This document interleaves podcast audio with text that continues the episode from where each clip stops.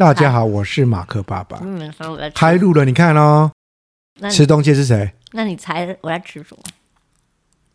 听那个撕裂声音就知道啦。你是有看到好吗？对呀、啊，开始了啦。嗯，过分，人家还在吃呢。开始。我们自由一点，可以吃东西了。开始。好了，我们要录的这一集是什么？要过年了嘛？你麦克风近一点，过年需要离这么远吗？我们这么疏远的过年吗？Oh, 过年了，过年到了哈。二零这个呃，今年很快哦。哎、欸，我跟你讲，兔年，我觉得我最没有办法接受的是什么，你知道吗？我老了，我已经有我的年了。你的年，所以你是兔年。哦、你知道没兔年就十二年过去的意思，你知道吗？我只想到我们家的儿子女儿啊，就你儿子跟我女儿十二岁了，啊、他们兔年的。你还吃？原来这么大，原来这么大声。我一直以为他十岁，他不就兔年？你有发现，人到了年纪大以后，过年越来越快。十二乘上四岁，马克四十八岁。哎呦，你会发现这几年，我不知道你们感觉，你们发现这几年过年好快哦，就是瞬间一年都过去了。对年其实没有什么感觉。有啦，我们小时候觉得过年好久都不到，你知道吗？现在觉得又要过年了。我、哦、小时候觉得过一个年要经历过六次的期中考、期末考，所以你很期待赶快来嘛。过年哦，我其实小时候因为跟家人没有很紧密，我没有很喜欢过年呢。哦，因为觉得过 过年有很多奇奇怪怪的人会来我们家，然后每个人都来问我奇怪的问题，我就觉得比如说读书读得好不好啊？你很久没看到你妈了吼。啊，然后呢？关你什么事？心里就会想说，关你什么事？好，他跟你说，叔叔是谁？你认识哈？谁认识你啊？一年才看一次，谁知道你是谁？他说我是谁？你怎么没有叫？哎，你是我最好知道你是谁。你一年就来这么一次，我怎么会知道你是谁？当做每个人都是什么人脸辨识机器啊？那他给你红包的时候，你要不要叫？啊，叔叔。叔叔好，阿贝，你这家伙 管理的是什么？就是阿贝跟叔叔。对啊，所以过年就是很多人会来你家。所以过年第一个考验，记性，叫阿伯跟叫叔叔很重要。叫错了红包就可能哥哥啊。对哦，对，现在叫哥哥，以前都叫做阿伯叔叔啦，就被念被白眼说，我老这么老。现在就只有马克啊，马克来我们家就是我不是叔叔，我是阿伯，你怎么可以叫我我叔叔呢？我辈分就是阿伯。都有社会地位的好吗？是不是？在你们家有社会地位好吗？要硬要当阿伯，不要当叔叔，这有点过头。自己也知道。看我们过去可能这几年都是二月份才过年，你看今年什么时候过年？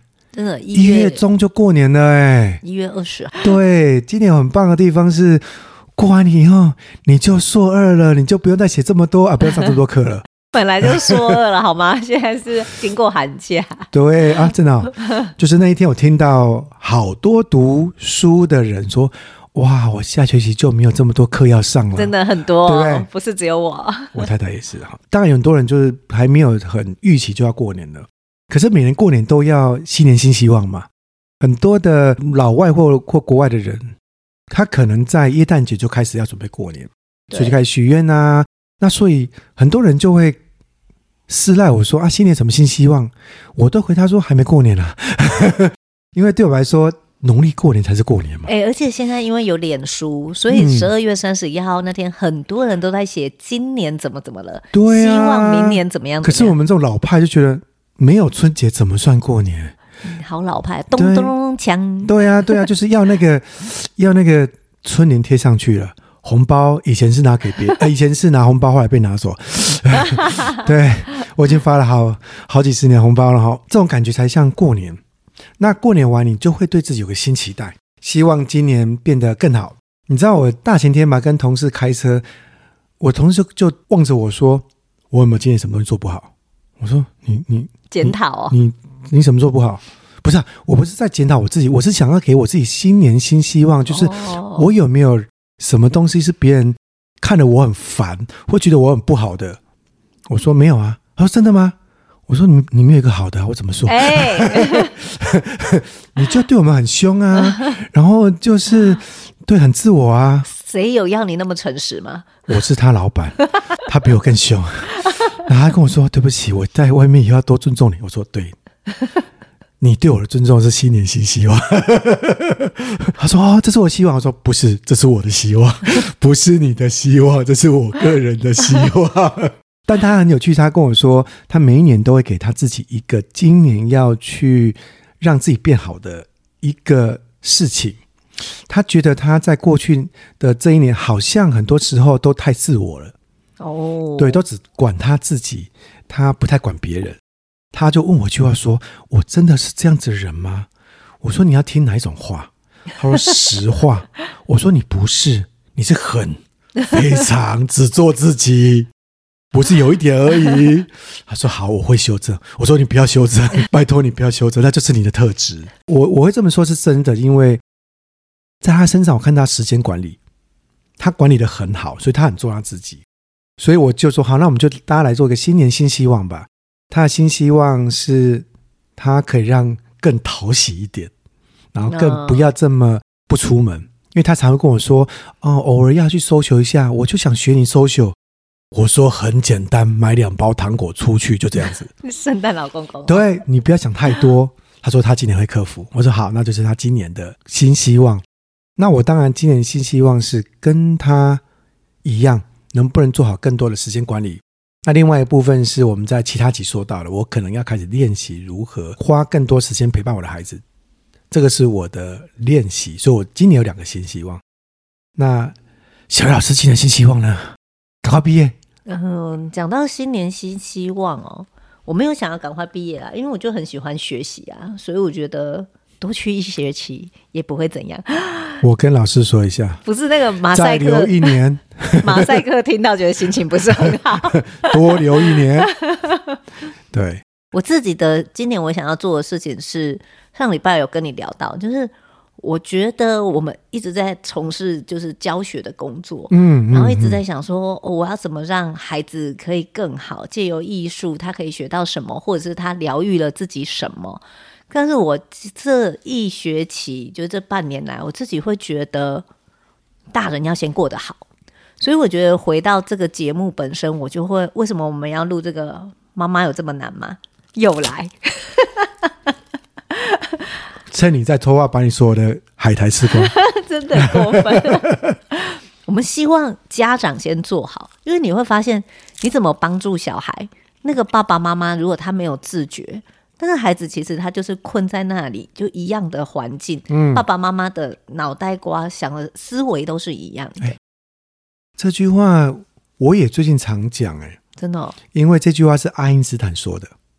呃，爱因斯坦说了很多话。我都忘记了，不是公式啊。啊，爱因斯坦说了一句话很重要，但但这句话是我在一部电影嗯看到，好，所以小叶老师在某一集跟我说我很我很追剧，没有，我以前追电影不追剧的啊。对，我以前追电影，所以很多电影我都一定会去看。这是一个二十年后重新拍类似的剧，就是《华尔街》。在二十年前，麦克道格斯演了一个《华尔街》，其实演得很好。到二十年后呢，他因为金融危机那一年过完三年后，又演了这一部戏，叫《华尔街之》第一集叫《金钱帝国》，第二集叫做《Money Never Sleep》，金钱不睡觉。那这里面有个台词是男主主角说的，他说：“我每天每一个人做同样的事情，期待明天起床以后结果会不一样，这还不疯狂吗？”嗯，这句话我以为是台词，原来是爱因斯坦说的。爱因斯坦说的意思说，你每一年做的实验都一样，你怎么会期待实验在明天会有突破性的方法、突破性进展？所以他说的意思是，你要改变思维，否则明天跟今天不会不一样。嗯，太阳还会从东边起来，如果没有起来，一定是你睡过头，就单纯这样子 绝对不是因为太阳没起床，是，是你没起床。所以。刚说的对，如果我们今天希望孩子好，嗯，爸妈就不要期待孩子明天会变得好，先从你开始变。没错。那问题是变好什么？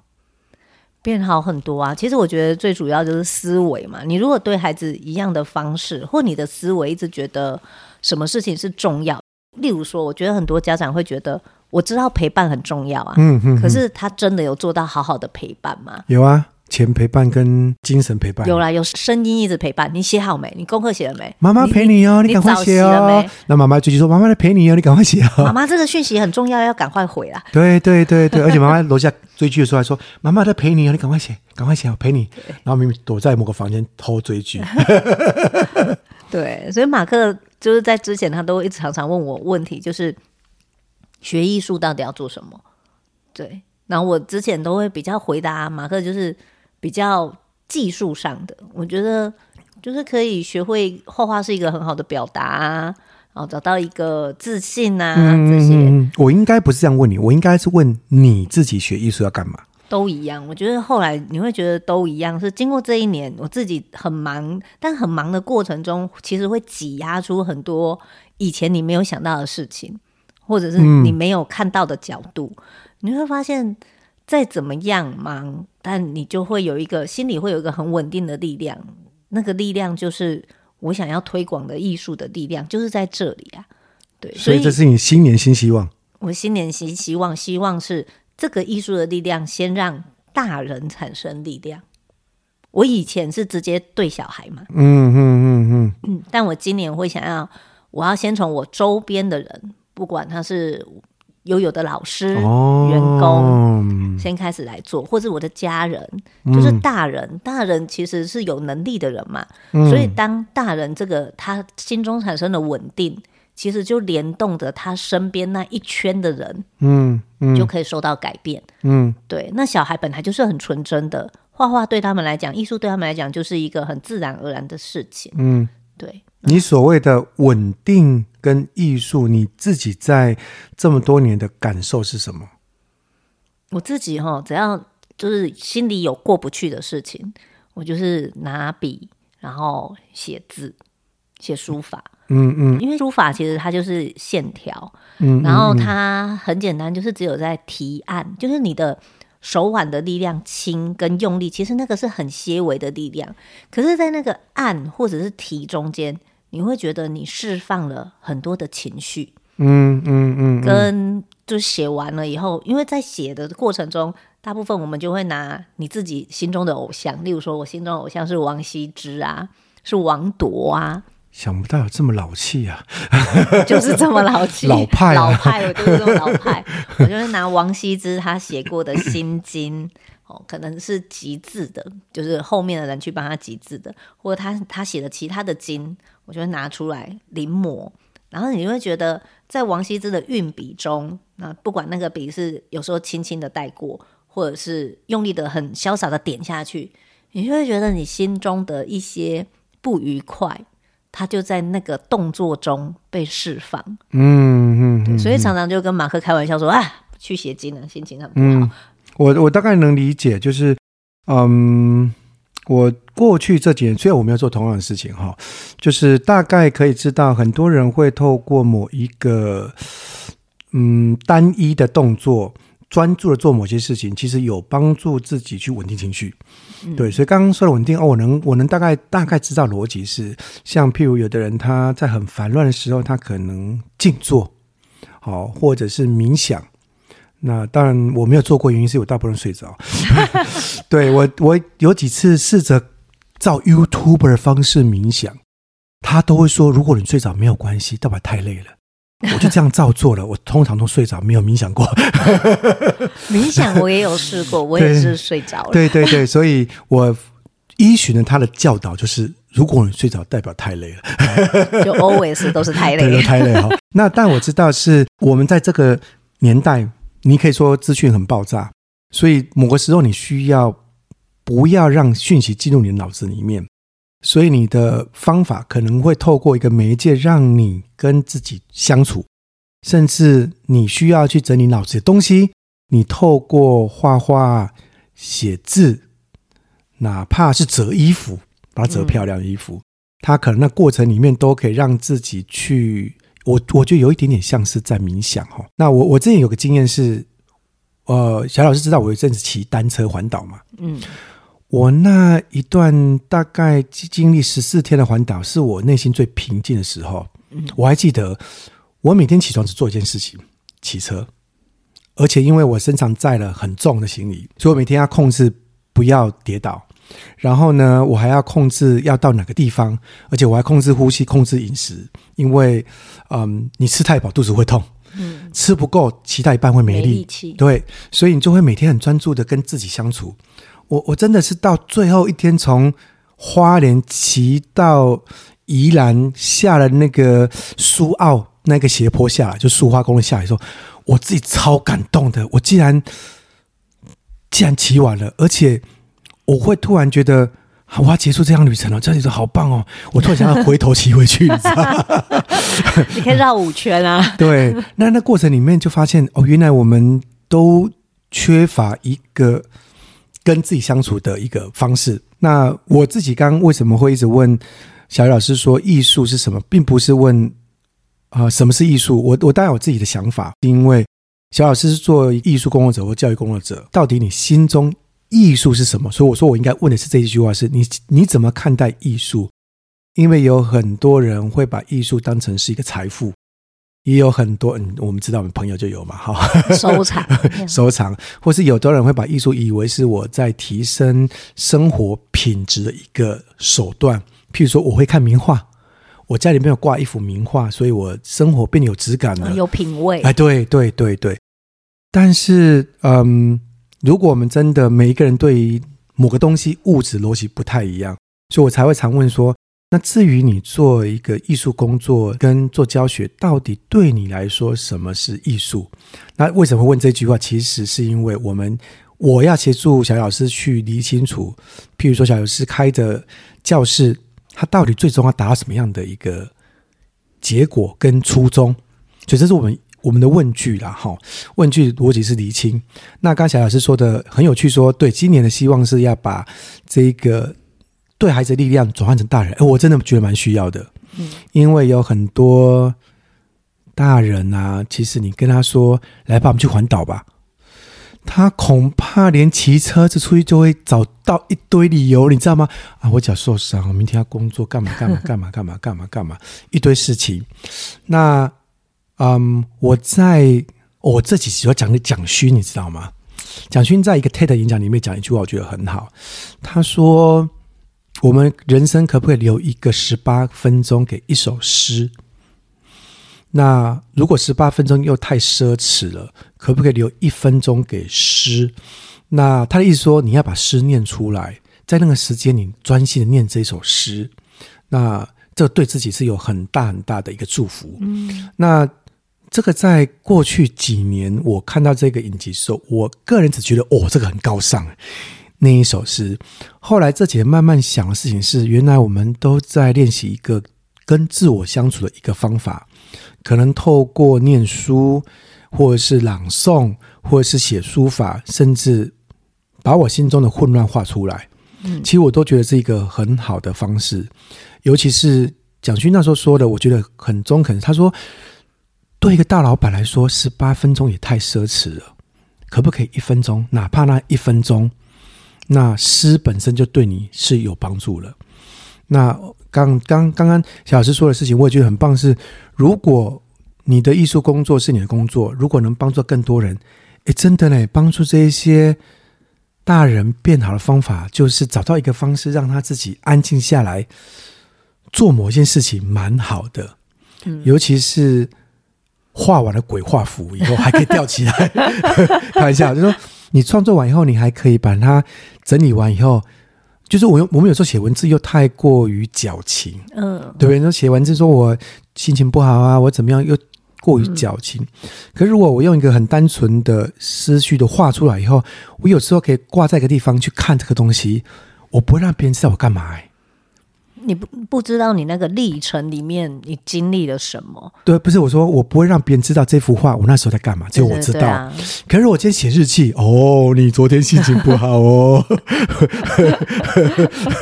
就 FB 很多人抒发心情，就写很多废文啊，或者是抱怨文。可是如果能把这些抱怨文变成一个跟自己相处创作过程，你会在每个时间看到，原来那一天我这么愤怒啊。我把蜡笔都画断了，那你从那个就知道那那一天心情。可是别人不知道你在干嘛，所以我觉得这个诶是一个蛮隐蔽而且蛮好的方式哎。对啊，而且我自己啦，就是在工作上，然后这几年遇到的人，我就发现，真的很多问题不是在小孩，就是在大人的身上。嗯嗯嗯、对，你会觉得大人呢、欸，他已经长大了，所以他应该自己有很多修复的能力，没有自己负责，对不对？嗯，我觉得现在这个时代，年轻的世代，其实很多人的心里是空的。因为我们都留在中二啊你，你不是年轻人 哦。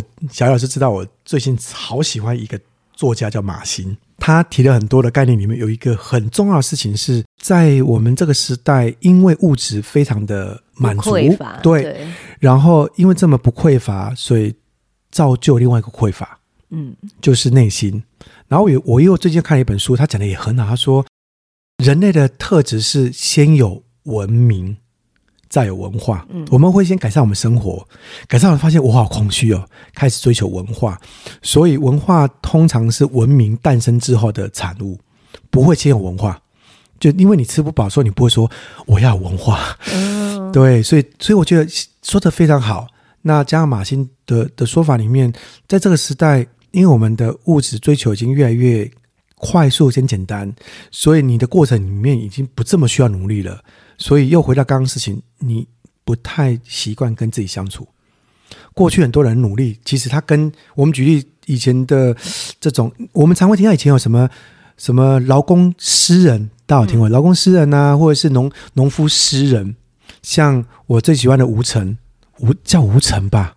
不知道啊。对，我每次那个字都不会念，是吴澄还是吴？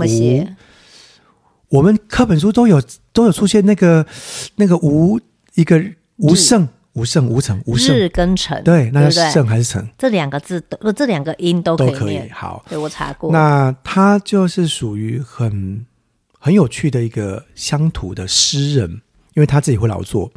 那我就发现，过去我们的那一辈，因为劳劳作里面，他其实会诱发出很多对。如果他又又加上他的阅读，他会在过程里面跟自己相处完，有一些对自我的观感。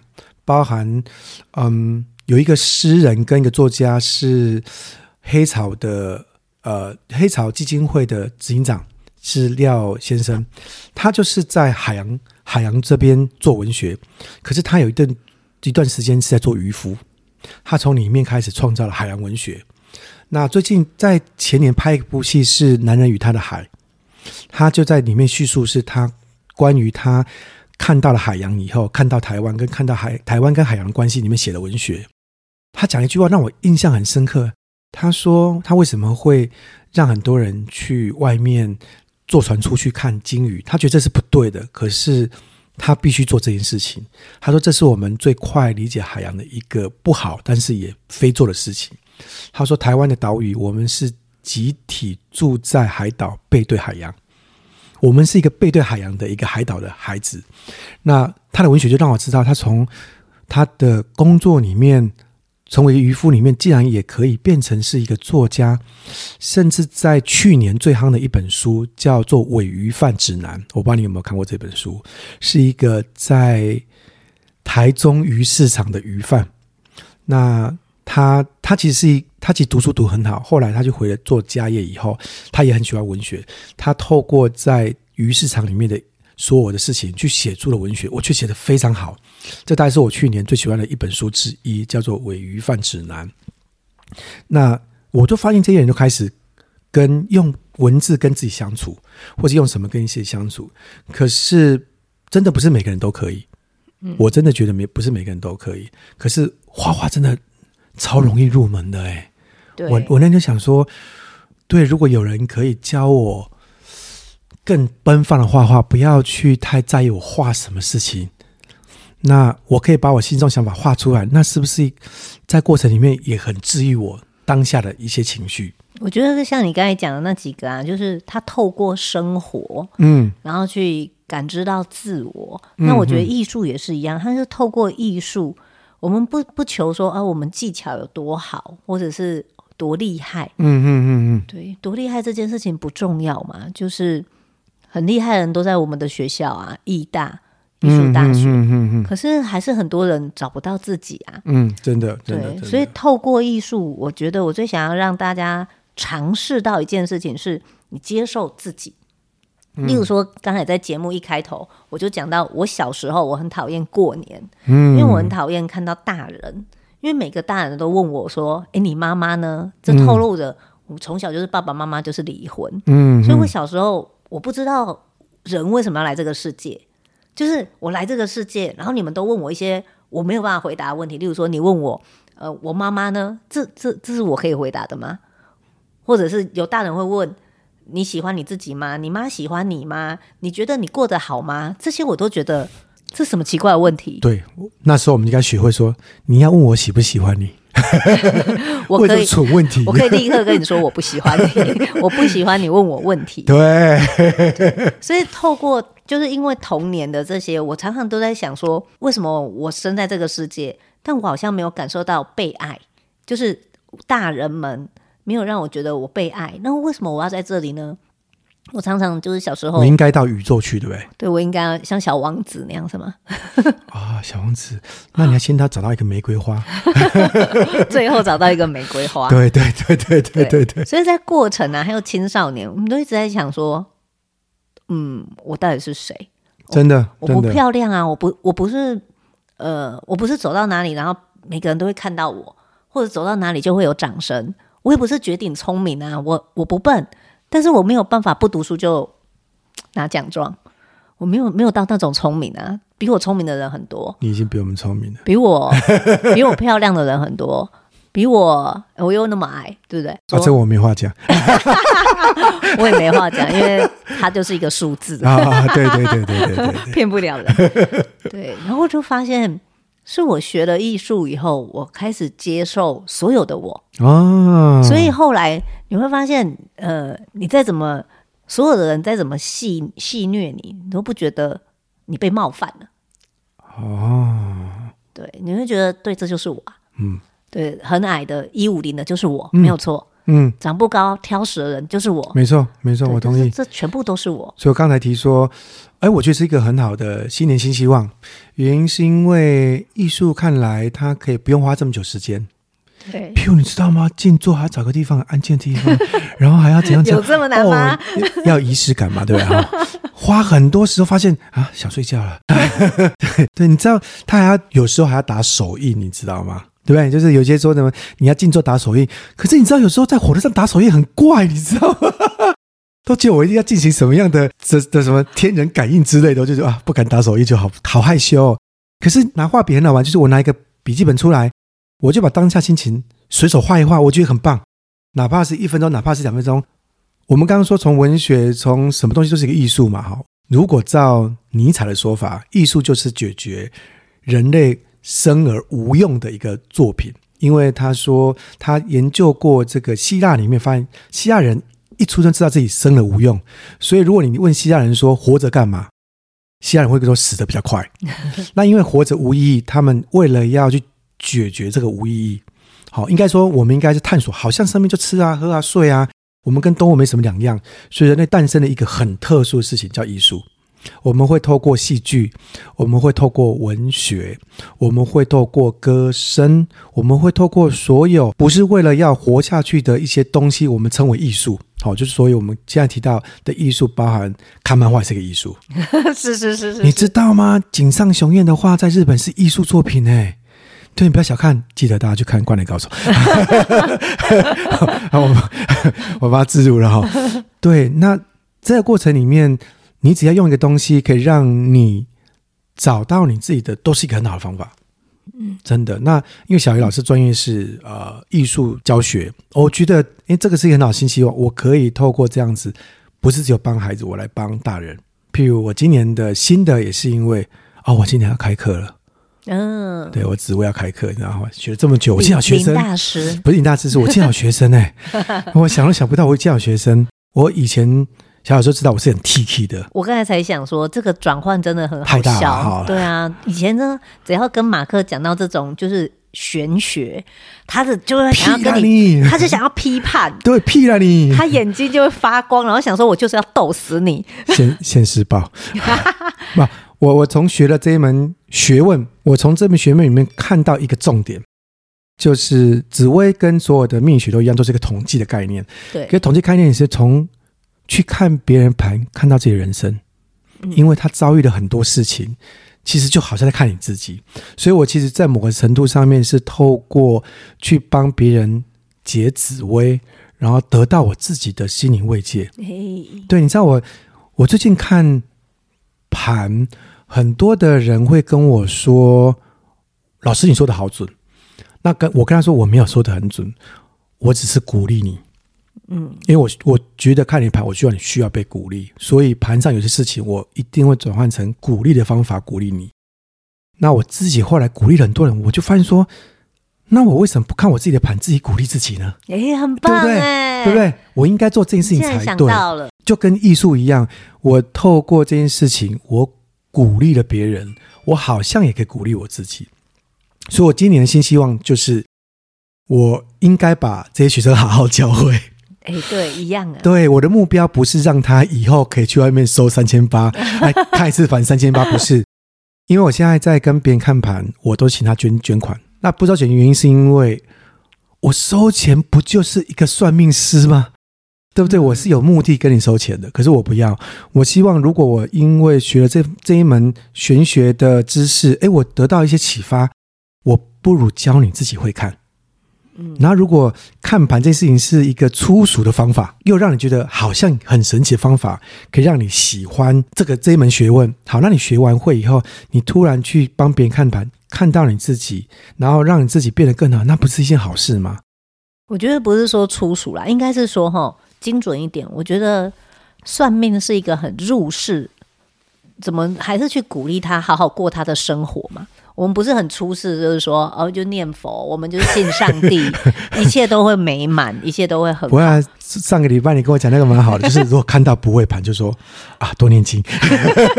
真的看不懂的时候多念经，哎，这是个这很重要。那我最近又学会一个蛮好的沟通字眼，就是如果你看到一个很复杂的盘，我们有个老师讲了一句话非常棒，我觉得好棒哦。他说这个盘叫精彩。哦，就是你看到这种盘的时候，你不要去说它好不好，你要跟这个人说，你的人生充满了故事。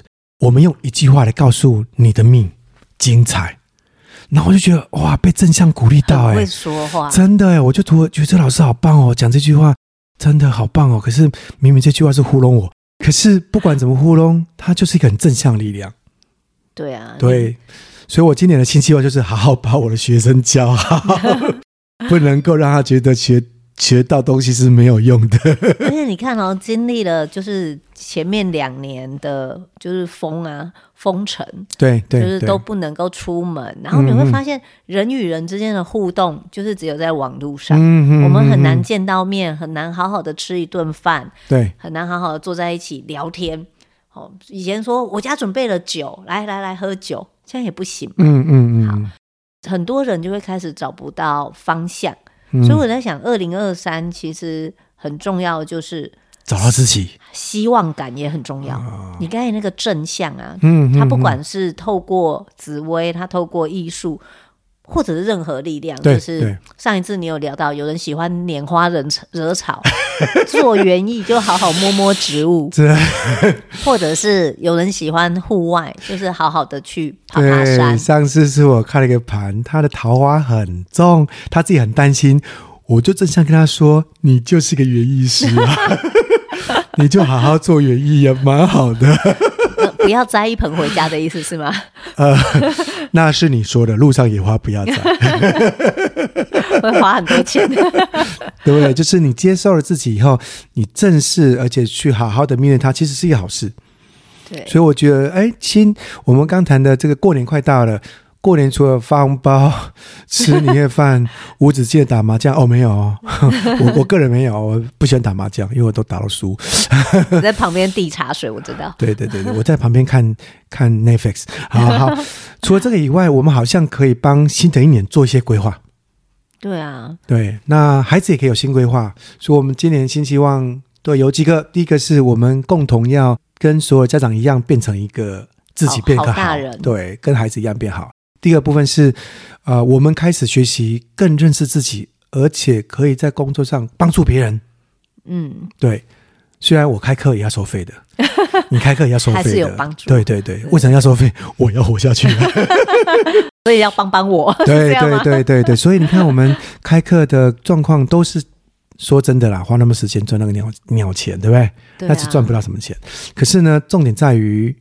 哦，说真的，要有收费人才会认真，真的哎，我自己这样觉得哎。哎，是哎，我以前有开过那种免费课程，大家都不珍惜，对，都不珍惜，来过，然后他也不会认真画，然后他就走了以后也不会再来，嗯、所以他根本就是只是贪小。你知道我，我每个礼拜五都会去台北上我的课，就是紫薇的课程。你不相信，我们老师每天每一次一起结束跟我说：“你还要来吗？你不要来了啦。”然后每次上课都说，马马可，我很佩服你，你不要来了啦。我老师，你为什么每次叫我不要来？他说我真的没办法想象啊，花的车钱比学费还贵。他说，而且你从澎湖也飞过来，打从知道我为了上下午的课，我是早上六点半坐普通车上台北，晚上回来的时候再坐普通车回到我家，已经是十点半了。我为了上两个小时的课，我一天都在坐车。而且我为了要省钱，我是坐我本来是坐高铁，后来钱花光了，开始坐坐这个普通，普通车。可是我要花很久很，我很早起，我要很晚回到家，真累了半死。老师跟我说：“你为什么要这么累？我明明就有线上的影集，而且你已经上了我的课三次了，你干嘛来？” 我要看不同人的盘。对，你不是你，你应该去跟老师其他老师学呀，啊，你干嘛一直跟我学？我后来在 FB 上面回答我们老师，第一个事情是，老师，我上你的课我很疗愈，对，因为你很认真的希望在教学，我感受到你的热情，所以我每次上你课我都觉得很很有被很你的热情感受到我。那第二个部分是我每一次上去的时候，你都会课程完以后，他会准备一些课让我们在事后再去做讨论，所以我每次到了台北以后，等同那一天就是我很重要的休息的时间。虽然我身体很累，可是我那一天总觉得我我我那天过得很舒服哦。对，所以我花了一天，所以我我学紫薇的的过程是比别人更花更多钱、更辛苦的。嗯，对我老师也常会笑说：“你看你们同学这一届的，因为我已经经历过三十届，我已经是学长做了学长了。”说：“哎，学长又来了啊！”学长，对对对，我已经好几年学长哈，就是他们会不断请假，嗯，因为工作。可是我第一年其实也是，对，因为工作关系。可是我现在不会了，因为我找到这一堂课对我的意义，对，它的意义已经不是这件事情了。因为我花了钱，我这一两个小时不会被打扰，我可以专心听老师讲，专心想这件事情，这对我很大帮助。可是呢，如果今天老师跟我说不用钱，我可能就不用去了。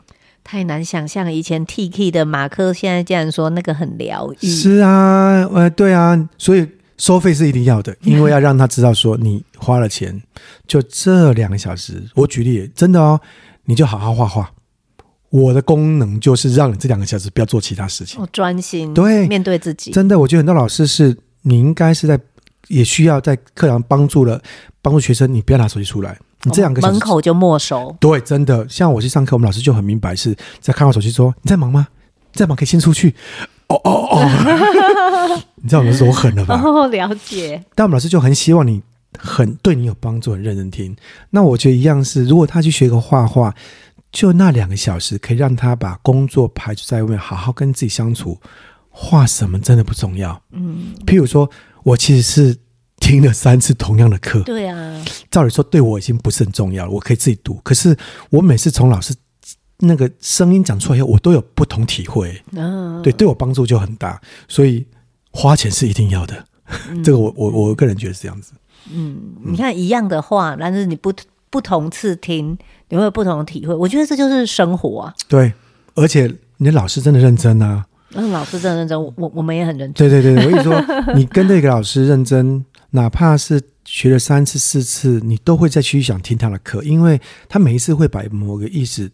经过他这一年的消化以后，告诉他一个新的想法。嗯、那我觉得，那不就是听了一个人浓缩了一年的精华吗？智慧就对，我觉得很棒哎。所以我，其实每个礼拜我都迫不及待去台北上课哎，他们都很难想象。你这好像营养丰富的鸡汤，对，哎，每个礼拜去喝一碗。对啊，他就不想要说，而且喝同一碗，味道都一样。怪了，你都喝不腻就对了，是吧？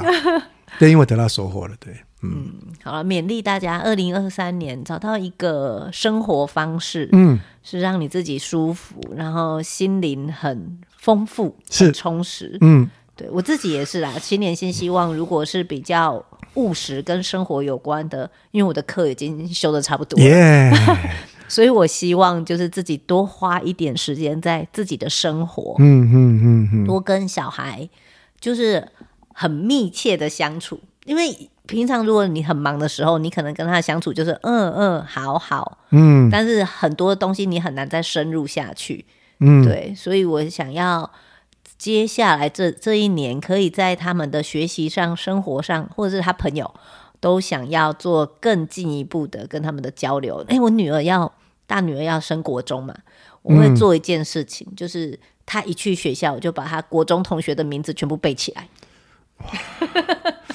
背名字是我的强项，电话要不要顺便背一下？嗯，那可能拿不到哦。不过、啊、你今天还有一个很棒的一个新希望，在我们上上礼拜有提到，你会希望把你学习的艺术治疗的相关课程回来跟所有同事分享。我觉得这很棒。对啊，我希望他们也可以找到他们透过艺术去认识自己，因为我觉得哈，我们现在很多年轻人他是就是我们这个科系啦。艺术对他来讲，就是他从小建立自信的地方，就是他从小可能就比别人会画画，是是，所以他自然而然就走上了这个科系。嗯，但是一出社会，他发现一件事情，就是薪水比别人低，没有错，而且好像不能搞什么事情，而且如果这次到艺术教育又更惨，我又不能得罪家长，我又不能 得罪小孩，嗯、跟我以前就是在传统画室，就是老师叫我做什么，我就是练啊，因为我想要考艺术学校。嗯嗯嗯嗯可是现在大部分人没有要考艺术学校啊，所以这一招没有用了。对，那你要透过你最会的就是艺术，你要帮助别人什么？我相信大部分的艺术老师可能自己都没有那么理解。嗯，说得好，说得好。对，所以我们一起去帮助每一个老师去找到，哎，艺术到底价值在哪里？对，他才有办法去一起陪伴孩子，帮助孩子。如果他自己都没有办法。理解他为什么要在这条路上坚持的话，嗯，真的就只能做最基础教学，而且我相信他没有办法一直维持应有的热情，嗯，对，唯有找到自己真正的兴趣所在，跟未来要追求艺术到哪个程度的自我的肯定跟自我价值的时候，我我觉得那会充满了不断，就跟我刚提到我学指纹，我真的学得好厉害哦。我说学来又不是我个人很厉害，是我学得很厉害，是我上课上的很勤很认真这样子。我是几乎快全勤了，哦、真的。对，老人全勤这不容易。你看很多老人家上上学是不是全勤？要找到了价值，跟找到了乐趣。